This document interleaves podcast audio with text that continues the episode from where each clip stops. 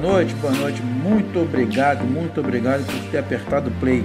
É, como havia dito, né, eu me chamo Alex Deschamps e esse podcast de apresentação eu convidei dois grandes amigos para abordar junto com eles uma conversa animada sobre os acontecimentos atuais, que não tem sido nada bom, né, nada agradável para, para ninguém. E o objetivo do meu perfil é chamar ouvintes e profissionais da área de marketing digital para vendas online, que será de muita aplicação no futuro. Desde já eu agradeço a atenção e lembre-se, para frente sempre. Obrigado pela atenção e vamos ver se meus amigos estão na escuta. São eles, Leandro Fernandes e Fabiano Quezado.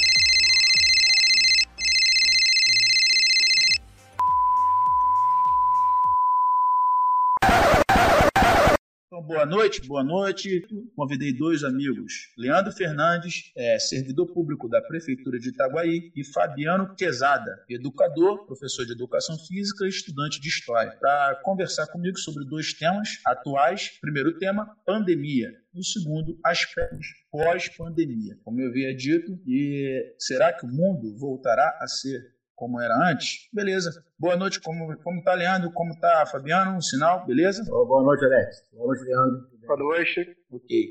Então, ô, Fabiano, vou começar com o Fabiano, fazendo um, um questionamento com o Fabiano, uma pergunta. É, eu reparei que o Fabiano hoje fez uma postagem que da OIT, né, Organização Internacional do Trabalho, que as Américas sofrerão maior perda de empregos por causa do Covid-19. Através disso, eu queria, eu queria, destacar o que aconteceu recentemente aqui no Rio de Janeiro. O, o lockdown, ou seja, o, o fechamento total da, da, da, circulação de pessoas. Fabiano, dê sua posição, o que, que você acha? Você é a favor do, do lockdown? É, o lockdown instituído aqui no Rio de Janeiro, ele, ele, foi, ele não foi no estado todo, nem no município todo, né? Ele foi pontualmente alguns bairros, principalmente aqui na Zona Oeste, né? Santa Cruz, Bangu, Campo Grande, devido a, a, a, a sociedade não estar tá parecendo entender a gravidade do, da pandemia, do vírus em si, né? Cara, é aquele negócio, é, o lockdown interfere e mexe diretamente na economia, porque ele é o fechamento obrigatório de todo o comércio, né? de tudo aquilo que tem que funcionar, que gera é, é, arrecadação para município, estado e para o ser humano, né? Trabalhador.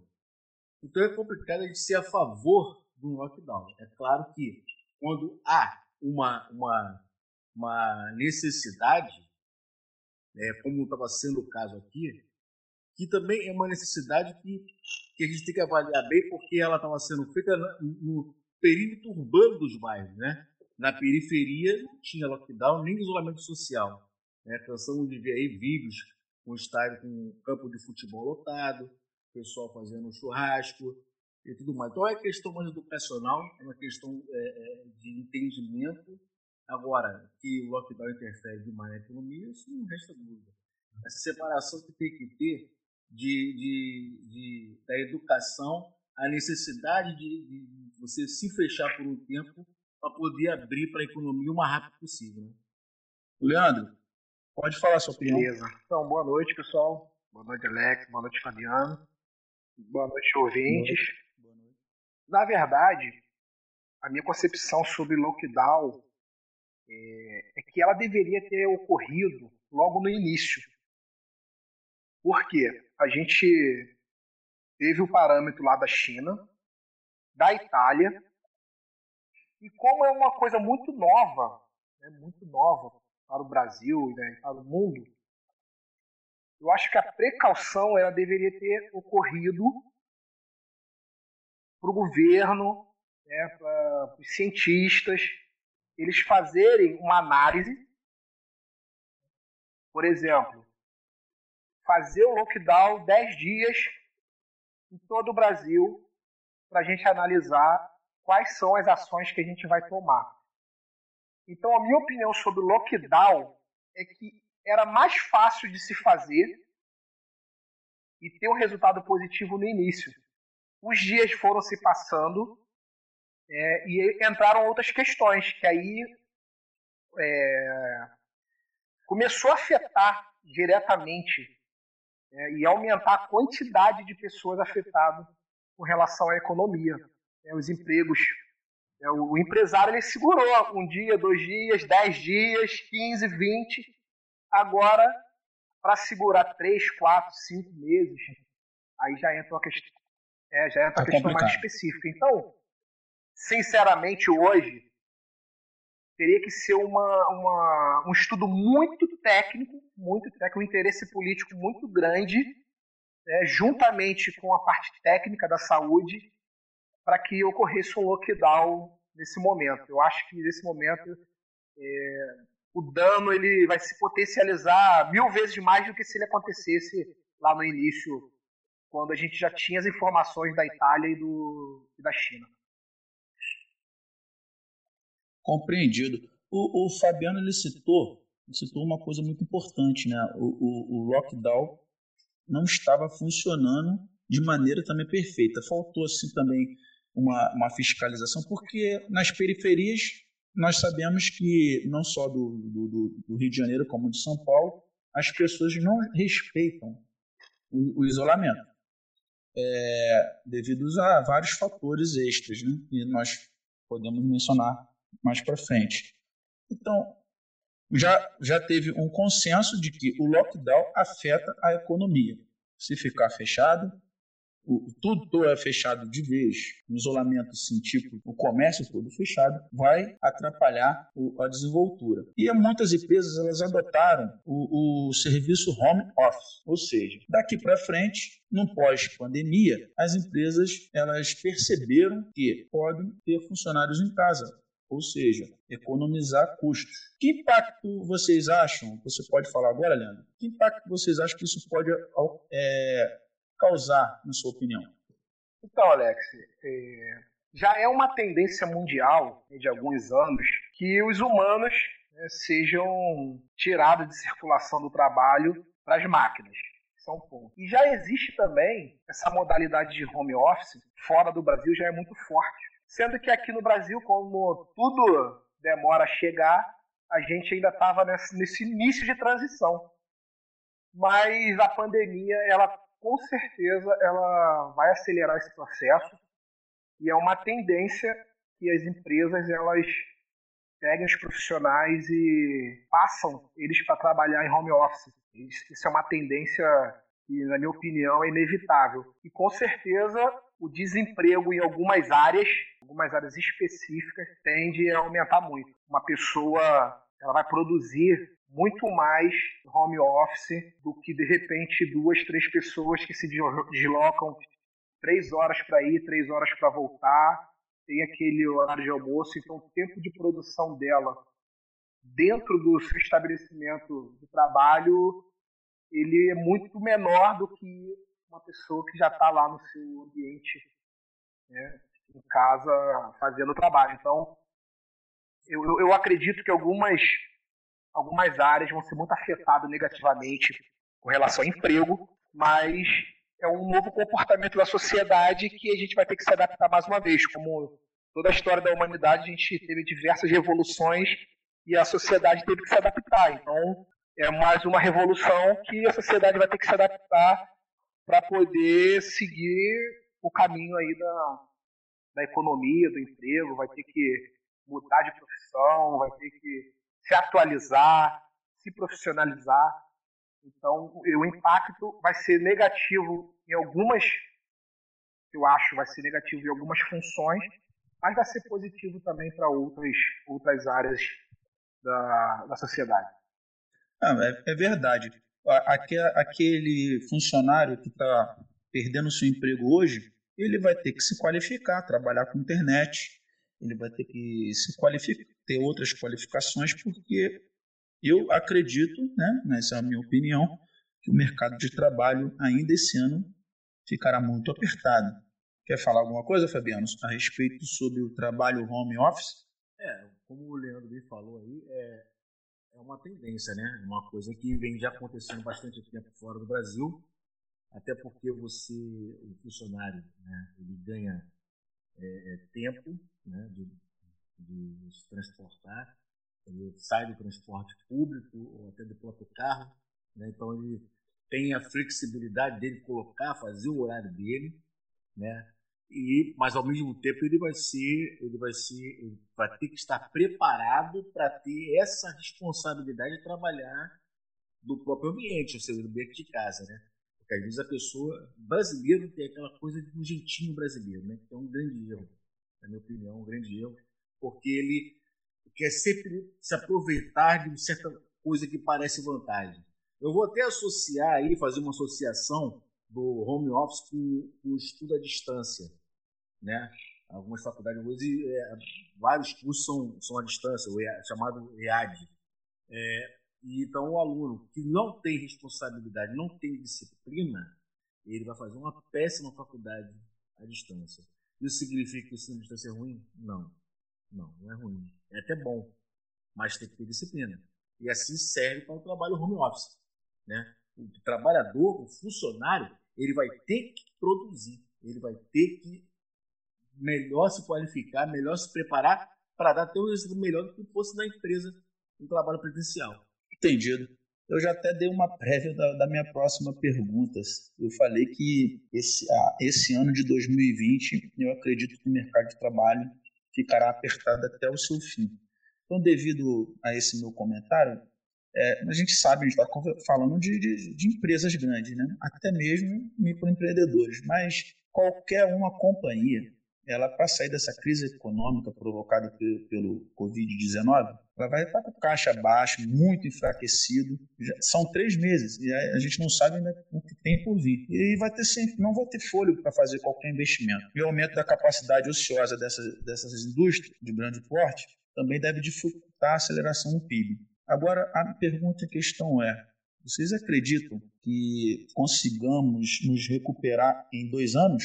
Então, Alex, é muito, eu acho que é muito, muito precoce para a gente definir isso. Por quê? A gente depende de vários aspectos. Né? A gente depende de, de, um interesse político muito grande. Né? A gente depende de até onde essa pandemia ela vai se perdurar, né? Até onde ela vai afetar. Então, a gente aqui está vivendo, eu entendo, que o início trágico da pandemia. Eu, sinceramente, se não tiver um esforço muito grande político, um interesse muito grande político, eu acredito que dois anos não seja suficiente para a gente recuperar a economia do país, não. Mas o Brasil ele tem um potencial financeiro, né, um potencial muito, muito grande de articulação política, de, de articulação com, com, outros países, se houver realmente um engajamento aí, é, quem sabe dois anos o Brasil volte a, a realmente a crescer no cenário econômico do mundo. É, também acho é, assim, né, especular dois anos é muito complicado, é muito difícil porque realmente nós estamos vivendo é, hoje o, o pico, né? O pico da, da, da, da pandemia. E não sei se vocês viram, só uma reportagem de uma universidade é, dos Estados Unidos dizendo que se nós não nos conscientizarmos com o isolamento social, né, aí né, gente vai ter que esquecer um pouquinho da economia, segundo estudo lá. E, e não pararmos agora, agora, em agosto, nós teremos um total de óbitos, no mínimo, de 88 mil para no máximo 200 mil. Ou seja, quer dizer, isso não há final, não tem um prognóstico de final de pandemia aqui no Brasil. Já foi dito, inclusive, por estudos também científicos, que o Brasil será o último país a ficar livre da pandemia. Então, partindo desses estudos, fica muito difícil você realmente acreditar que em dois anos vão conseguir vencer, é, melhorar ou qualificar melhor a economia.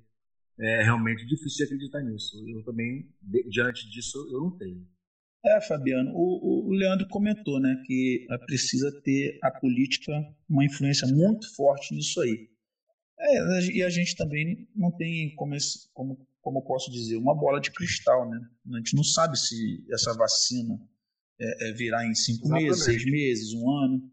Exatamente. Por outro lado, o ministro da Economia ele disse que o Brasil não sobrevive parado tanto tempo. Ele tem um conhecimento para falar sobre isso. é, ele mexe com a economia do país. Então, não vamos comparar com os países da Europa, porque estamos no Brasil. E o Brasil não, não, não dá para se comparar com a, economia sustentável que a Europa, a Europa tem hoje, hoje em dia. Eu acho que vocês dois pensam da mesma forma sobre o isolamento vertical. Concordam comigo que o isolamento vertical, movido hoje em dia, é o ideal para combater essa pandemia? Não, olha só, eu penso o seguinte: o isolamento vertical ele é pedido para para os idosos, para quem tem é, é, problema crônico, né? É, ficar em casa e não, não trabalhar tudo mais. Né? Só que nós estamos falando, como você falou, Alex, nós estamos falando de Brasil. E o Brasil é um país sedentário. O Brasil é um país é, obeso.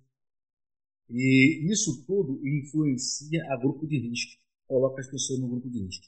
Lá no início da pandemia, foi dito que o grupo de risco eram pessoas acima de 60 anos, né? que seriam as pessoas mais é, que, seriam, que sofreriam mais com a pandemia. E só que esqueceram de falar que, que na verdade o grupo de risco ele é maior do que o grupo que não é de risco. Né? Porque a pessoa que tem hoje diabetes, pressão alta, é obeso, é fumante, é pós-cancerígeno ou cancerígeno, né, tem um problema de síndrome, como a esquizofrenia, entendeu? pressão alta, é, é, é de etnia cardíaca. Então, isso então, tá todos esses no grupo de risco. Então, o grupo de risco ele é muito grande, muito amplo. Né? A questão do, do, do isolamento vertical, né, ele deveria ser feito na última fase, como o Leandro colocou na, na, né, anteriormente, o lockdown seria a primeira fase, o isolamento horizontal a segunda fase, o isolamento vertical a última fase. É, é, deveria ser feito assim, mas não foi. E agora a gente está vivendo uma situação realmente bem complicada em termos de, da, da, da pandemia. Houve uma negligência. É, eu acho que o plano, o plano de ação foi totalmente errado. É, sim, concordo. Então, é, pode é, falar.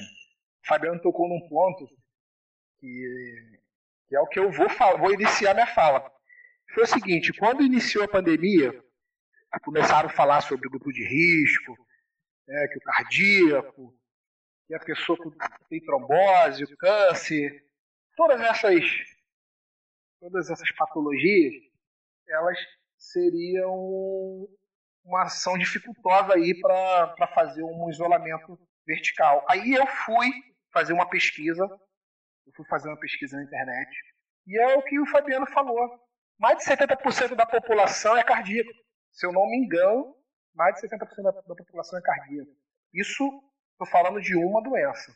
Eu comecei a pesquisar, chegou uma hora que eu falei, cara, todo mundo é do grupo de risco.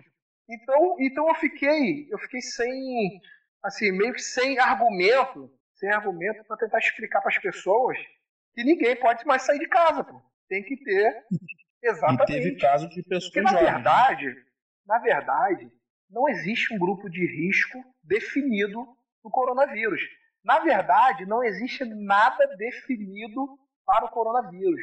Existem especulações entendimento de algumas, algum, alguns cientistas, algumas, algumas pessoas ligadas é, à, à, saúde, é, outras apenas especulação. Não existe um manual, não existe um parâmetro de nada no coronavírus. Está tudo sendo está tudo sendo testado e tentado meio que na marra. Então, quando você fala de isolamento vertical, é complicado, porque como o Fabiano falou, todo mundo é, todo mundo tem alguma coisa que, que se você for olhar hoje um, um prontuário, uma base do coronavírus, se você for ver, mais de 90% da população brasileira tem alguma coisa que não, poderia, que não pode se expor ao coronavírus. Então, funciona. Complicado de, complicado de dar uma, uma precisão, mas se a gente for em cima, se a gente for em cima das patologias que correm risco, a gente não consegue isso, a gente não consegue fazer uma, um isolamento vertical é, que realmente funcione. Se realmente for verdade que essas doenças potencializam o coronavírus causando, causando óbito. Essa, eu falo por dados que eu pesquisei né, na, na OMS, na, no Ministério da Saúde aqui do Brasil mesmo. Né, então, 90% da, da população é doente pô, de alguma coisa. Então, ela, com doença pré-existente, vai, vai funcionar? Então, é um, eu acho que é uma, é uma pergunta meio que sem resposta, mas que, se a gente for dar os dados científicos, não é o, não é o melhor caminho. Né? A gente sabendo que vai ter um efeito econômico muito trágico, mas estou falando de, de saúde e de ciência, né? Então aí tem que botar na balança, tem que botar na balança aí os cientistas, os políticos, para mediar isso aí, o que que, o que, que é realmente possível e o que, que realmente é coerente fazer, né? Porque a gente está falando de vidas. Né? E cada dia está aumentando mais e a gente tem que realmente fazer algo que realmente começa a diminuir esse, essas mortes. Isso, nós estamos então nessa, nessa situação desde 14 de março. Está em ascendência a curva, nem a curva, né? uma reta subindo né? de, de hora. Já se falam se em alguns, algumas coisas tem uma flexibilidade, justamente pensando no assunto de suma importância que nós estamos é, comentando aqui, sobre economia flexibilidade de algumas coisas. Existe, na opinião, por exemplo, pode continuar falando, Leandro, existe, na sua opinião, algum serviço essencial é, que não está no programa de isolamento? Sinceramente, eu acho que eu acho que o, que o mercado ele deveria ele deveria haver um, um isolamento, um projeto de isolamento mais decisivo. O mercado parece que ele ficou como uma referência como uma referência. Isso estou falando do, de comércio, não estou falando de comportamento das periferias da, de grupos sociais. Com relação ao comércio, eu acho que o mercado ele embasou, ele embasou um pouco a adesão do isolamento. Eu falo isso porque eu sou eu, eu trabalho com serviço essencial e você via, né, eu no meu dia a dia eu via as pessoas entrando no mercado e comprando um sabonete, né, saindo com uma sacolinha com um papel higiênico. Então eu acho que o mercado ele teria que, que ter entrado em isolamento social. Eu acho que, que teria que ter uma, uma comunicação. Ó, o mercado vai ficar fechado 15 dias, né, totalmente fechado. Então vocês têm aí dois, três dias para comprar o que vocês precisam.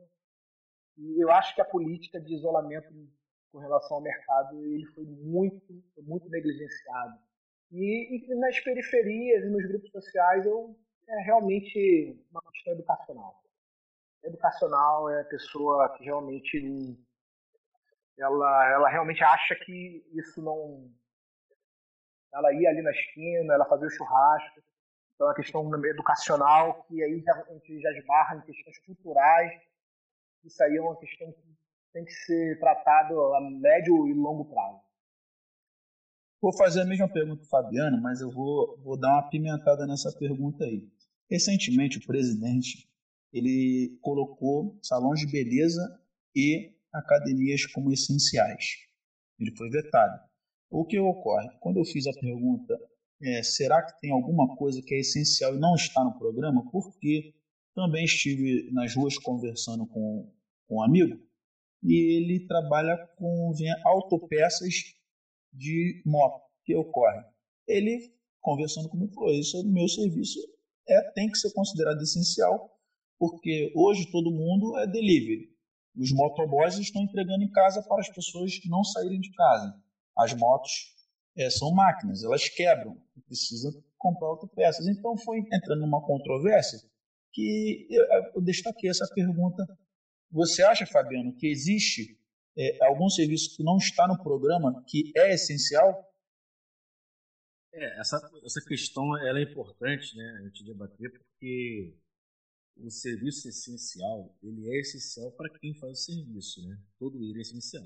Né? E falando pela economia, né? Exato. Então, se você for perguntar para um barbeiro se o serviço dele é, é essencial, ele vai falar que sim. Né? Se você for perguntar para um dono de academia, principalmente se não for professor, se o serviço dele que ele oferece é essencial, ele vai falar que sim. Né? Assim também com uma menina que trabalha com manicure, pedicure, é, cabeleireira, né? ela vai falar que sim. Agora, a minha opinião, né? eu trabalho em academia desde 1994, né? quase 30 anos. É, eu, não tô, eu não estou recebendo nada, agora estou falando como professor de academia, nada durante esse período. Isso completamente contra abrir academia. Por quê?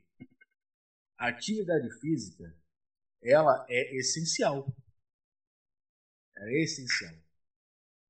Mas se você tiver nesse momento de pandemia, ter a condição de fazer esse, essa atividade isoladamente, não no espaço praticamente confinado, fechado, né? Porque se for abrir academia amanhã, vai ter várias medidas né, de, de prevenção uso de máscara, álcool gel o tempo todo nos aparelhos. Nós sabemos que isso não vai ser feito. Ninguém vai trocar de máscara de 15 em 15 minutos. Você transpirando, suando, já foi comprovado que dentro de uma atividade física você expande a área de, de contágio durante 20 metros, ou seja, você correndo numa esteira, você expande o teu contágio, se você é doente, para 20 metros. Né? Então é muito complicado abrir academia. Salão de beleza também, porque ninguém faz o cabelo, nenhuma mulher faz o cabelo em 15 minutos. E a funcionária, a comerciante, a dona do salão, ela não vai querer trabalhar com uma cliente durante duas horas, fazendo pé, cabelo e mão, só com uma cliente, duas, três horas com ela, para depois deixar outra entrar e higienizar todo aquele ambiente. Então, eu não acho que seja essencial. Entendeu? Nesse momento, nesse momento nós estamos, eu acho um, um, um assim, é uma catástrofe. Abrir academia hoje, assim como um salão de beleza e até barbearia. Eu não concordo. Agora, é, diferente. É, tanto, tanto, que foi vetado, né? É. Diferente do, do, serviço, por exemplo, do teu amigo que trabalha com peças de, de moto, ele pode agendar o serviço né, de entrega, como você falou, delivery, né, e, e, ele pode limitar a entrada do, do, do, do cliente na loja dele. Ó. Entra um, compra lá que você quer, sai, entra o outro, né? Diferente. É, mas no programa, no programa do governo ele não pode abrir, Fabiano. Esse aqui, esse que é a questão. E ele, e ele tipo, que teve esse papo comigo informal falando que, que o serviço dele deva ser considerado é, essencial por esse motivo. É, então vamos finalizar aqui falando da política. É um assunto que eu li recentemente. É, queria que vocês comentassem, se vocês estão a par, é que o governo já está se antecipando à crise econômica que já estamos vivendo, mas que vai, como nós comentamos aí, que prazo de dois anos tal, é o programa Pro Brasil, né, que o, o, ministro da Casa Civil, o, o, o Walter Braga Neto, ele apresentou junto com o ministro da Economia, de um desenvolvimento do, de um governo para, para uma, uma parceria para obras públicas é, do setor privado. Então, segundo o governo, ao menos 30 bilhões devem ser disponibilizados por meio de investimentos públicos e outros 250 bilhões via contrato de concessões e privatizações. Nesse interim, a SEDAI está como um dos alvos para ser privatizada. A pretensão é de que mais de um milhão de postos de emprego sejam gerados no país com o programa. De acordo com a Casa Civil, o programa atuará com ênfase em dois eixos: ordem e progresso. De acordo com o cronograma, o programa deve ser estruturado de maio nosso mês a julho. Entre agosto e setembro, os projetos serão detalhados e a partir de outubro haverá uma implementação de longa escala. Esse projeto Pro Brasil, ele então está entrando em funcionamento agora, meados de maio, mas como, como eu mencionei, isso daí é para um longo prazo, já é, prevendo uma medida econômica para uma crise alarmante que nós comentamos. É, o que vocês acham sobre o assunto no aspecto, na esfera econômica? Eu sei que ninguém aqui é expert em economia, mas esses investimentos irão trazer, naquilo que a gente conversou mais cedo, os empregos de volta? O programa, a ideia do programa é eu entro em conflito quando você coloca que vai começar com vai ter privatização, né? Eu não sou muito a favor de privatização. Então, é, eu acho que deveria se, ser feito o programa tem que ter um programa, né? Pós-pandemia ou até a partir de agora, diante da situação que nós estamos, mas que nós devemos, é, eu acho, a minha opinião é, é evitar privatizações. Né? Porque, primeiro porque você vai mexer com, com, com, com o que é nosso, vender o que é nosso.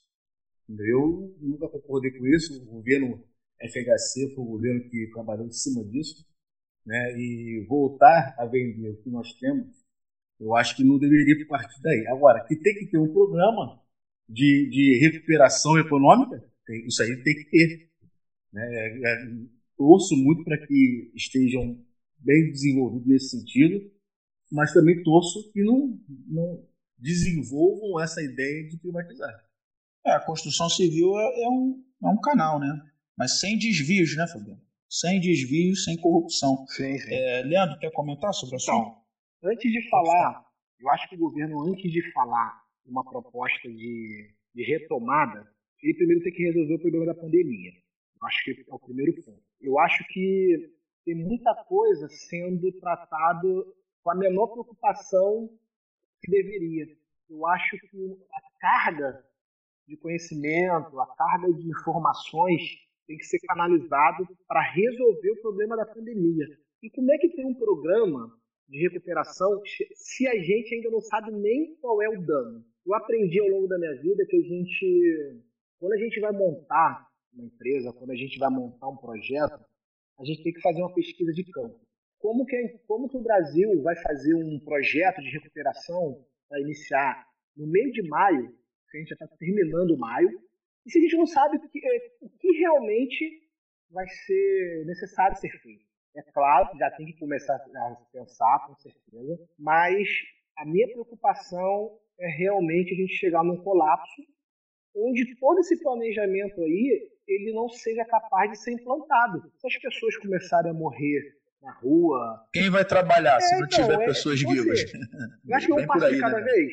Tem que ter quem é responsável pela pasta tem que fazer lá o planejamento, já começar, mas eu acho que o foco primeiro tem que ser na pandemia, para depois pensar em um projeto, uma implantação de um projeto. Eu acho que tem que estar na fase de. Eu acho que agora é fase de planejamento. Né? Você tem que resolver o problema da pandemia, em paralelo fazer essa, esse programa estratégico de recuperação, sim, para poder ser mais objetivo no, no, no foco do problema. Porque faz o planejamento hoje, dependendo do resultado da pandemia, o que você planejou já não atende mais aquela necessidade. Então, vai ter que ser refeito. Tudo isso é dinheiro público. Então, você, você gasta dinheiro público com uma coisa que você não sabe. Então, você tem que colher os dados e fazer em cima de coisas que, a gente realmente, que realmente vão, vão atender os anseios da, da sociedade. Com relação à, à privatização, a gente a gente tem um histórico aí muito, muito complexo, que a gente vê que a, a privatização quando você vai ver nas entrelinhas, quem acaba comprando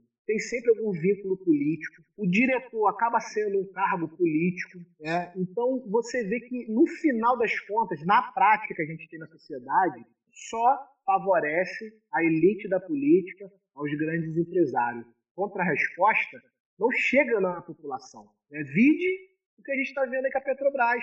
Né? O petróleo cai, cai, cai, aí pô, baixa 10 centavos da, do combustível. Né? Então, é, a parte de privatização é muito complexa. Infelizmente, a gente não tem uma política séria, está muito enraizada a corrupção na nossa política. Então, a privatização, ela nunca chega é, ao objetivo fim, que é melhorar para os usuários, para a população. Desde a colônia, né? Sim, sim. Sim, sim. Então, né? é, você tira um, algo do, do, que é nosso e dá para a mão da elite. Então, eu sou contra por isso, porque o projeto é muito bonito no papel, que vai não, que vai melhorar, porque é particular, se fez besteira vai embora, vai, é, vai ser bom para a população.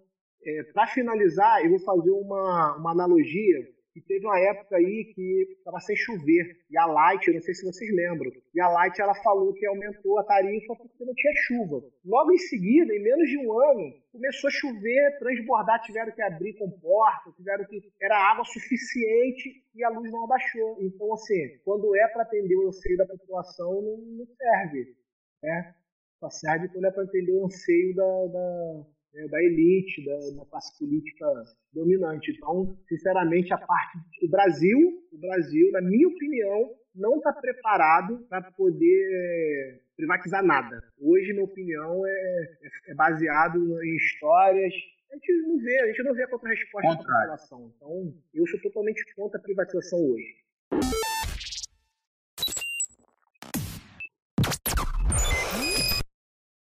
É, então, vamos, vamos agradecer né, as pessoas que estão nos ouvindo, agradecer aí a, a, ao Leandro Fernandes, que aceitou meu convite, ao Fabiano Pesada, expressamos nossas opiniões sobre, nossos, sobre o acontecimento, os acontecimentos atuais no que tange a pandemia, a economia, o aspecto econômico pós a pandemia.